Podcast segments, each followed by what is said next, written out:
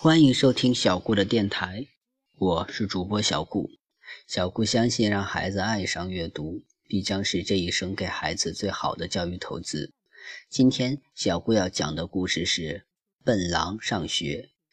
有一只笨狼，独自在森林里待得不耐烦了，就想去上学。学校里有那么多小朋友，一定会很好玩。笨狼来到学校。坐在小朋友中间听老师讲课。第一节课，老师教大家学习词语。老师用红色的粉笔在黑板上写“苹果”两个字，告诉大家说：“这是苹果。”不对，苹果是圆圆的、红红的、甜甜的。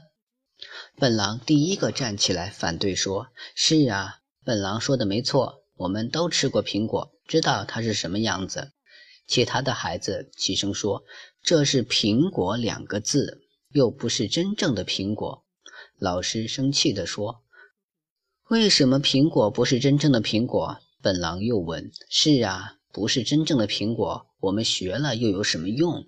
别的孩子又齐声说：“跟你们说不清楚，我们不学词语了，还是讲故事吧。”老师说。于是，老师。给孩子们讲小红帽的故事，孩子们安安静静地听着，听得非常认真。但是忽然，一个尖利的嗓子愤怒地抗议：“不对，这全是造谣！我根本就没有吃过小红帽。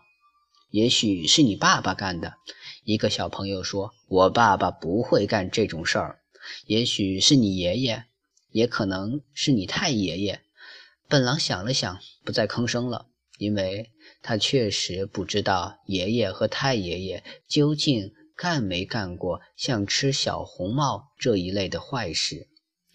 老师本来想告诉笨狼，故事不一定都是真的，但又怕他不明白，老师就说：“好了，现在我们不讲故事了，我们去上体育课吧。”笨狼和小朋友们来到大操场，在跑道上排好队伍。老师让大家跑步，谁跑得最快，谁就是体育最好的学生。预备，跑！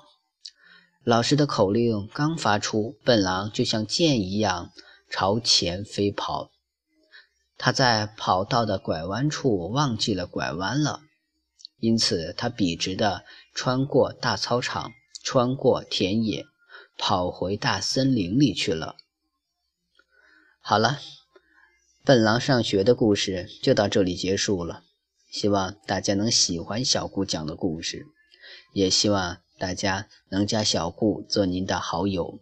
小顾的微信号是微微购物顾摩安曼。谢谢大家的收听了，也希望大家能喜欢小顾讲的故事。